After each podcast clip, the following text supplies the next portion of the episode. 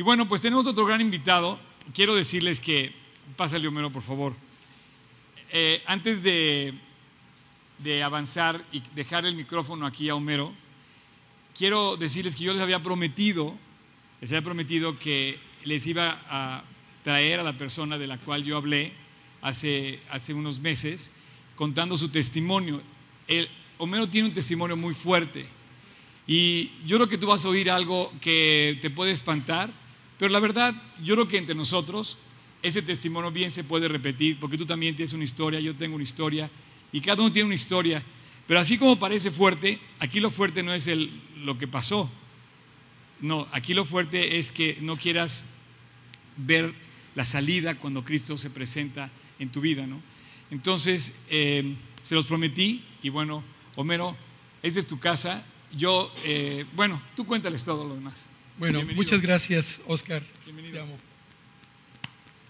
Mi amigo, mi teacher de más de 15 años, estar sentados tres veces por semana tomando estudios de Biblia, se los recomiendo. Hace un gran trabajo el discipulado. Dar mi testimonio es un privilegio y solo es para darle la gloria a Dios. No tiene otro fin más que ver lo que hace Dios en nuestras vidas. Yo podía definir mi vida en dos palabras, perdón y un milagro. No sé si ustedes pongan, tengan, les, les impacte esto que, voy a vivir, que yo les voy a decir de mi vida y sea para que ustedes sea de bendición. Crecí muy religioso, una familia sumamente religiosa. Yo siempre me creí una persona muy buena por practicar mi religión. Nunca me emborraché en mi vida, nunca. Eh, crecí con un padrastro alcohólico y eso me hizo rechazar el alcohol. Mi mejor amigo en la juventud eh, era un drogadicto y lo vi morir en drogas y eso también me, le tuve, rehusé las drogas, las tuve en mis manos, familiares, amigos, primos, etcétera. Pero gracias a Dios, Dios me guardó de esto. Pero en la juventud, como dice la Biblia, rompemos una relación con Dios. Los niños son de Dios, pero llega un momento a los 12, 13 años en que rompemos relación. ¿Cómo? Pues cuando mentimos, ya somos conscientes de pecado, empezamos a hacer cosas indebidas, a desobedecer a los padres, empiezan las fiestas, empiezan las novias, empiezan muchas cosas equivocadas en, en esa, en esa eh, etapa de nuestras vidas. A los 15 años me invitaron a una plática como esta, en una casa. Fue hermoso, me encantaban, pero por situaciones yo rechacé tristemente recibir a Cristo en mi corazón. Y eso, la verdad, me hubiera evitado muchos problemas si lo hubiera tomado ese tiempo. Entonces, cuando vengan las oportunidades, no las desaproveches. Fui muy mujeriego, muy noviero, y no me orgullezco en decirlo, al contrario, me da un poco de vergüenza, pero espero que esto sea para la gloria de Dios. Conocí a mi esposa Claudia, eh, a los nueve meses nos casamos, profundamente enamorados, y dije, voy a sentar cabeza, ¿no? Cásate para que sientes cabeza, ¿no? ¿No te lo han dicho? Abdo. Entonces, eh, Oscar. Entonces, me va a ir en feria. bueno, entonces, pues yo quise sentar cabeza, me casé profundamente enamorado. No tuve un problema en mi noviazgo, uno solo. Éramos vivir diario. Bueno, nos casamos profundamente enamorados, y, pero yo tenía el problema de que me encantaban las chicas. Y tristemente yo nunca fui fiel a nadie. Yo la palabra fidelidad nunca la conocí. Nos casamos y ella es una, fue, era una cantante profesional en aquella época. Y su, su, su, su, profesión es interrumpida porque se embaraza de nuestro primer hijo Daniel y él, eh, pues de cierta forma, vino a interrumpir ese Dios. Para cada su Dios era el medio artístico, ser famosa, cantante, etcétera. Y entonces ahí empiezan los problemas matrimoniales. Empezamos con nuestro egoísmo, empezamos a sacar el cobre, empezamos a pelearnos, fricciones, empezamos ya los pleitos empezamos las diferencias, el vacío, la frustración, depresiones, etcétera, etcétera. Los que están casados saben de qué estoy hablando. No todos, pero sin Cristo sacamos muchas veces este tipo de problemas. Empezamos a hacer cada quien su vida, ella en giras artísticas, eh, yo en el deporte, yo en mi consultorio dental.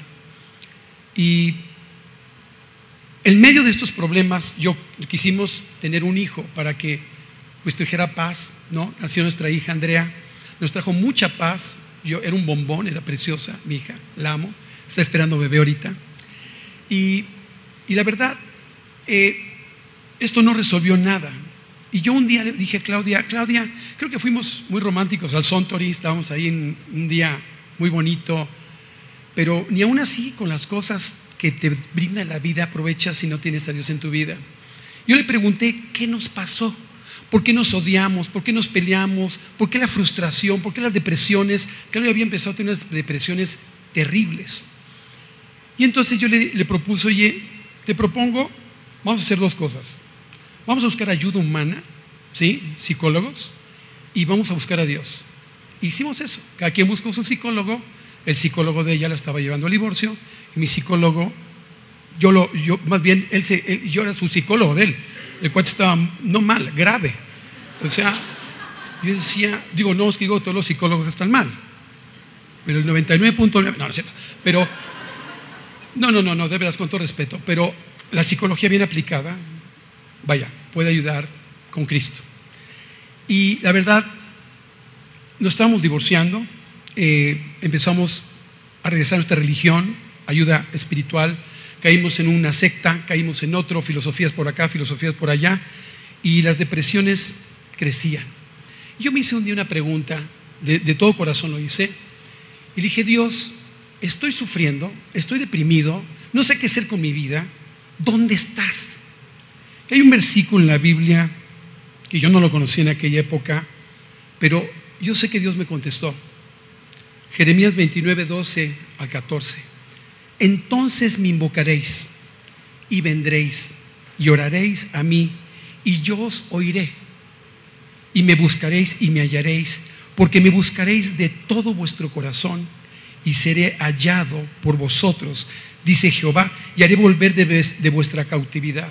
Te digo una cosa, esto se cumplió en mi vida.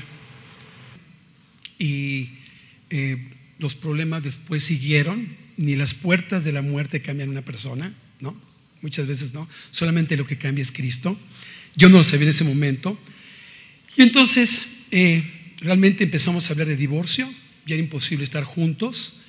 Y tristemente, sin pensarlo, empecé una relación con otra persona y de cual tuve un hijo. Y entonces eh, realmente yo ya tenía dos problemas, no uno. Ya no sabía qué hacer con mi vida. O sea, yo me sentía, y mi consultorio me ponía a llorar. Eh, yo no quería llegar a mi casa, eran pleitos, ella deprimida.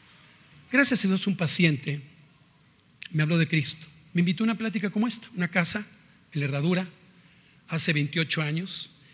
Y yo dije, quiero ir, pero voy a llevar a Claudia porque ella lo necesita, ella está muy mal. Siempre decimos, ¿no? Mi marido es el que lo necesita. Somos todos. Y me acuerdo que esa, esa plática, hubo un versículo que hizo una invitación en Mateo 11, 28 al 30, y se los voy a citar. Venid a mí todos los que estáis trabajados y cargados, y yo os haré descansar. Yo dije, pero, pero eso es lo que yo quiero. O sea, no hay descanso, nos peleamos, no sé hacer con mi vida, no sé, o sea, no me amo a mí, no amo a nadie, o sea, es imposible vivir así. Llevad, mi, llevad mi yugo sobre vosotros, dice Dios, y aprended de mí, que soy manso y humilde de corazón, y hallaréis descanso para vuestras almas, porque mi yugo es fácil y ligera mi carga. Cuando Claudia oyó esto, yo de repente la vi llorando como una Magdalena. Bueno, no lo dije en el anterior testimonio, pero hasta vergüenza me dio. O sea, yo dije, oye, ¿qué onda con esa chava? llore y llore y llore, y yo con un nudo en la garganta, el, oso y esto y el rollo. Y ese día ella recibió a Cristo en su corazón. Yo no lo recibí, puedo ser franco. Pues dije, yo no soy digno de recibir a Cristo. ¿Cómo lo voy a recibir? Me estoy divorciando, eh, ando allá mal y, y un hijo. No sé qué hacer con mi vida. Creo que tengo que arreglar mi vida para ser digno de recibir a Cristo. Y eso no es cierto. Dios lo hace por nosotros. No importa la vida que tú estés viviendo. Gracias a Dios, Claudia recibió a Cristo en su corazón. Esta noche me la cambiaron. Bueno, hasta agua de guayaba me hacía. O sea, sabe que me gustaba. No, de veras te lo digo. Era otra, ya no estaba la deprimida en la casa, ya era otra, linda conmigo. Dije, no, pues esto de Cristo sí funciona. La vi completamente diferente y su testimonio impactó mi vida. Pero yo iba a las pláticas y yo no me sentía digno de recibir a Cristo hasta que un muchachito, un chavito ahí, se me acercó y me dijo, oye, ¿qué te parecen las pláticas? No, pues padrísimas. Y ya recibiste a Cristo tu corazón. Fíjate que lo estoy pensando. Me dice, no lo pienses mucho porque la vida nadie la tiene comprada. Y me acordé del avión. Hace seis meses me iba a matar yo. Y dije, no puede ser. Y me dice, ¿y si te mueres dónde irías? Dije, si hay cola en el infierno, soy el primero. O sea, yo me voy al infierno. No hay. Ese, ese chamaquito es Oscar.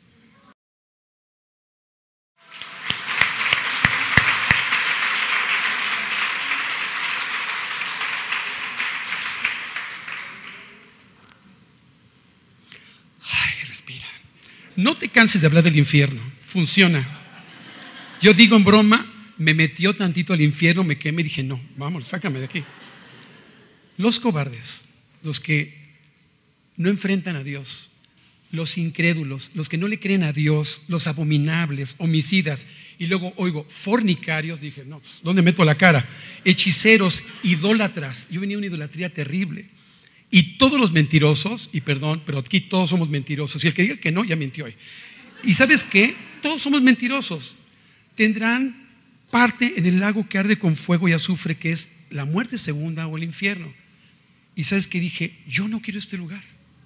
Pero mi orgullo no me permitió ese día recibir a Cristo en mi corazón. Ni no lo recibí, pero ¿qué creen que pasó? La palabra es la semilla, lo acabas de poner, hizo un trabajo que yo no podía dormir. Dije, si me muero voy al infierno no podía pensar otra cosa, decir, me voy a morir. O sea, me cuidé de manejar, de caminar bien, o sea, hacer los stops, no ven a matar, me voy al infierno. Gracias a Dios, a la próxima semana que Juan Manuel daba la prédica en Herradura, eh, leyó una invitación que te la quiero decir y nunca me voy a cansar de decir esa invitación, Apocalipsis 3:20. Por favor, siempre compartan este versículo. He aquí, yo estoy a la puerta de tu corazón, de tu vida, y estoy tocando, estoy afuera. Si alguno oye la voz de Dios, la palabra, e invita a vivir aquí en su corazón, entraré a Él. Y ahí empieza la verdadera común unión. Yo le decía a unas personas el otro día, me están preguntando, ¿cuál es la primera comunión? Esa. Cuando tú invitas a Cristo al corazón, esa es tu primera comunión. Y eterna, ya no es segunda, siempre es para siempre. Y yo dije, yo quiero. Yo quiero recibir a Cristo en mi corazón, invité a Cristo en mi corazón, le pedí perdón, me arrepentí, creí por fe que Él había pagado todo lo malo. Me costaba mucho trabajo decir, Dios, ¿cómo puede ser que yo haya tenido una vida así y me perdones? La verdad, yo estaba muy agradecido. Dije, si es así, yo voy con todo. Lo recibí esa noche en mi corazón y cambió 180 grados mi vida. Fue increíble. Y entendí a Claudia por qué tenía ese cambio, ese amor, pero eh, algo sucedió, lo que sucede en 2 Corintios 5, 17. De modo que si alguno tiene a Cristo en su corazón, nueva persona es, nueva criatura es. Y dice, las cosas viejas pasaron aquí, todas son hechas nuevas. Y dice el otro versículo, y todo esto proviene de Dios, no proviene de mí. Y empezó a hacer un trabajo extraordinario en mi vida. Esa noche, no fue un proceso así, dos, tres años, dos, tres meses. Esa noche Dios cambió mi vida. Porque yo se lo pide de todo corazón, Llegamos a la casa después de la plática, le dije, no te subas, vivimos en las lomas, en los departamentos, le dije, tengo que platicarte algo. Cristo me limpió, Cristo me perdonó, pero tengo que decirte algo. Eh, tuve una relación y tengo un hijo. Y yo no tenía, o sea, yo no puedo seguir con mentiras contigo. Si vamos a empezar con Dios, vamos a empezar bien. Yo no puedo estar con mentiras. Yo no pensaba decírselo, eso salió de mi corazón y ya sé que eso fue el Espíritu Santo que moraba en mi corazón. Y empezó a hacer un trabajo, tanto en ella como en mí, fue doloroso, y fue un proceso de perdón. Si Dios me, dice, me perdonó, toma aire, toma aire. Si Dios me perdonó, ¿quién soy yo para no perdonarte? Dios empezó a hacer una, un trabajo de restauración, un trabajo hermoso de amor, de paz, de gozo. Fue un proceso, pero nunca nos soltamos de Cristo. Nunca, no faltaba a mis pláticas. Discipulados. Y eso formó carácter en nuestras vidas, formó un trabajo. Yo os una cosa, si eres creyente y no te discipulas, no tienes idea lo que te estás perdiendo, de veras. Por lo cual te digo que sus muchos pecados les son perdonados porque amó mucho. Yo me siento ese versículo es para mí. Mas aquel a quien se le perdona poco, poco ama. Yo amo mucho a Dios. No soy perfecto. Hizo un proceso Dios increíble. Eh, y bueno, nos dimos la oportunidad de la restauración. Nos enamoramos otra vez. Increíble. Dios de esa, de esa relación nos dio un premio sensacional.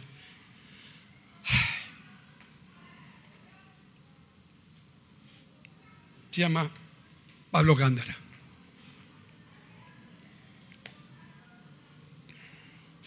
Es nuestro hijo, eh, él está en el hospital ahorita y bueno, pasó por situaciones desde cinco meses, pero sabemos que Dios todo lo usa para bien.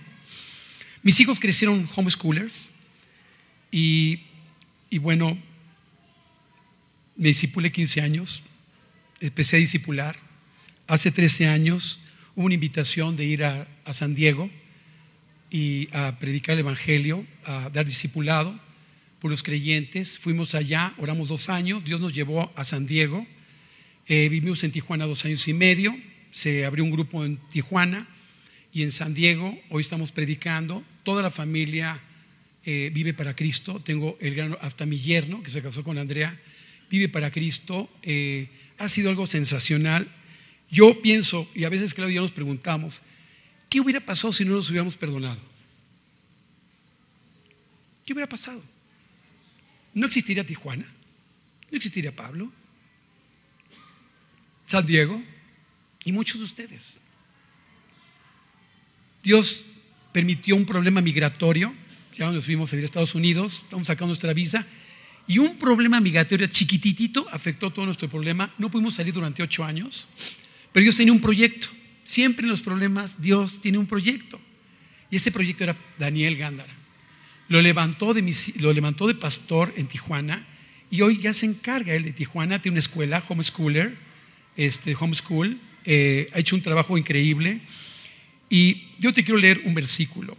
Antes bien, como está escrito, cosas que ojo no vio, ni oído oyó, ni han subido a corazón de hombre son las que Dios tiene preparados a todos los que le aman. Si tú amas a Dios y lo pones en primer lugar, no importa lo que hayas vivido o lo que estés viviendo, Dios te perdona y te restaura. Y vas a ver un milagro. El tiempo de los milagros no ha terminado. Es algo sensacional. Y bueno, Dios tiene ese proyecto. Claudio, nos amamos profundamente. Hoy Dios utiliza a Dios, nuestro testimonio, nuestra vida, para ayudar a parejas, amigos, conocidos, gente con depresiones, matrimonios con problemas. Y yo les voy a decir algo, si tú eres creyente y tú ves que alguien se está divorciando, tú interven, no preguntes, interven, quieran o no quieran. Estamos salvando vidas, estamos salvando niños, estamos salvando proyectos increíbles. Ora por ellos. Cuando entiendes el perdón de Dios en la cruz, solo con Él puedes perdonar. Sin Cristo no se puede perdonar. Es imposible. Pero si ya tienes a Cristo y tú esta tarde tienes a alguien atorado en tu corazón, alguien que no perdonas, un padre que te abandonó, un esposo infiel, una madre que tuvo problemas, un padre a lo mejor agresivo que te abandonó, un divorcio, tú necesitas a Dios. Pero no necesitas para eso, necesitas para que te salve y que Dios haga una reconstrucción en tu vida. Y sabes que no existe cosa más deliciosa que el perdón. Cuando tú entiendes todo lo que hizo Jesucristo en la cruz, Él puede también hacer cosas maravillosas. Quiero terminar esta plática una oración. Esa oración que hice hace 28 años y que este jovencito, que sigue siendo un joven, gracias a Dios me habló del infierno. Cristo vino a salvarnos, se llama el Salvador. Y como consecuencia va a cambiar nuestras vidas. Pero lo primero que quiere hacer Cristo en nuestras vidas es salvarnos de la vida eterna. ¿A dónde irías si tú murieras? Yo te voy a hacer la misma pregunta que me hizo él. Oscar, ¿a dónde irías si tú murieras? ¿Dónde quieres ir? ¿qué merecerías ahorita? ¿Está Dios de acuerdo con tu vida? ¿Hay frutos del Espíritu Santo? ¿Está, ¿Estás seguro que tienes a Dios en tu vida? Mira, yo no sé, no tengo una lupa para ver el corazón si está Jesús en sus corazones. Pero lo más importante es que hoy confirmes. Los voy a invitar a que confirmen su decisión. Pero otra cosa les voy a pedir. Que hoy, si tú no has tenido victoria en tu vida, no tienes perdón y ya tienes a Cristo en tu corazón, lo hagas tu Señor, tu Dios, todos los días. No un domingo precioso como este o el discipulado. Los voy a que oremos. Entonces, ¿qué tal si hacemos cuentas con Dios todos? ¿Qué tal si inclinamos nuestros rostros y le vamos a pedir a Dios perdón? Que estamos arrepentidos que Cristo fue a la cruz y ahí por amor a ti pagó el infierno que tú y yo merecemos, que resucitó y aceptas este pago por fe. Y Él lo vas a invitar a tu corazón y te lo va a comprobar transformando tu vida. Hazlo de todo corazón, sincérate y entrégale tu vida. Entrégale hoy. Repite conmigo esta oración. Señor, hoy vengo ante ti a hacer cuentas. He pecado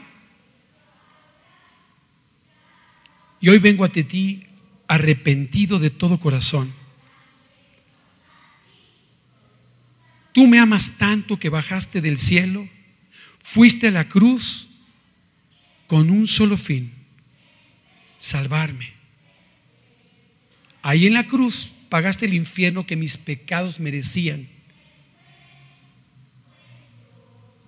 Gracias por ese sacrificio. Al tercer día resucitaste. Y hoy te abro las puertas de mi corazón, de mi vida. Y que entres como mi Salvador personal.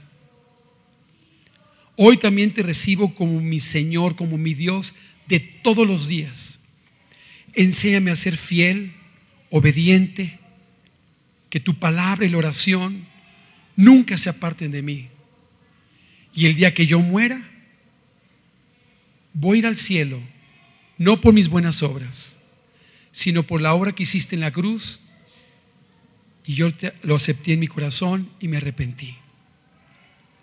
Enséñame a obedecerte. Hoy me comprometo a entregar mi vida todos los días de mi vida. En el precioso nombre de nuestro Señor Jesucristo. Amén. Lo que es imposible al hombre le es posible a Dios. Si no crees en los milagros, ve mi vida. Y Dios puede hacer un milagro muy grande en tu corazón utilizándote. Hoy Dios nos utiliza, yo tengo el privilegio, nunca imaginé que la oveja negra predicara el Evangelio. Dios nos ha escogido de lo más vil y menospreciado para su obra. Nunca te menosprecies. Si tienes culpas, no son de Dios. Déjalas en la cruz. Dios nos ama, Dios tiene un proyecto sensacional para sus vidas. Dios quiere utilizarlos. Pero permítele a Dios vivir para Cristo. Y yo le doy gracias a Dios por esta preciosa iglesia maravillosa, en donde yo un día prediqué, y vemos 15, 10 gentes maravillosas, y ahora veo todo esto. Quiero por último decirles, estamos en Tijuana y en San Diego. Si tú tienes un conocido en Tijuana y en San Diego, ponte en contacto conmigo, ora por ellos, para que tu vida sea de reproducción espiritual para otras personas. Dios los bendiga a todos.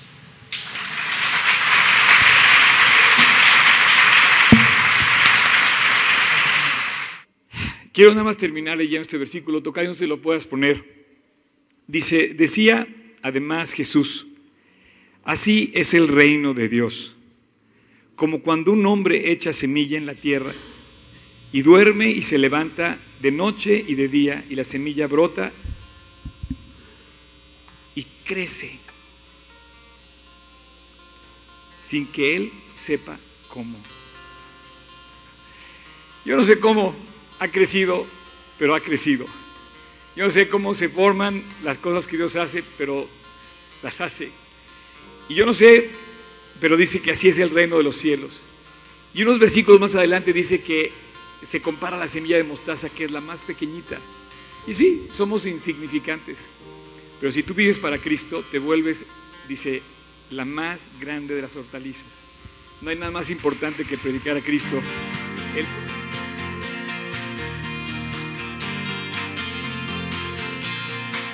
Tú me estás llamando, tú me acercas a ti, tu amor me rodeas esperanza hay en ti. Oh. Me llevas más lejos, en ti completo estoy. Tu gracia me salva, mi alma renovarás. Hay vida Salvador.